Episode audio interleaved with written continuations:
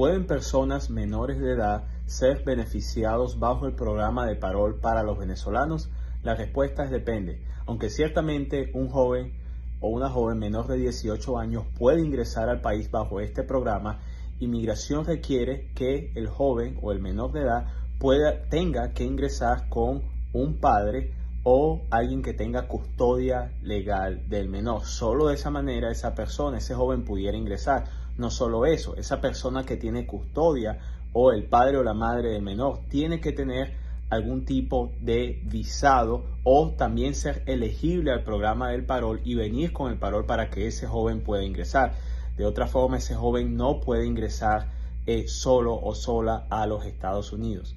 Entonces es importante recordar que sí pueden venir siempre y cuando estén acompañados por un adulto, sea alguien que tenga custodia o sea el padre del joven. Para más información de este programa se puede comunicar con nosotros. Muchas gracias.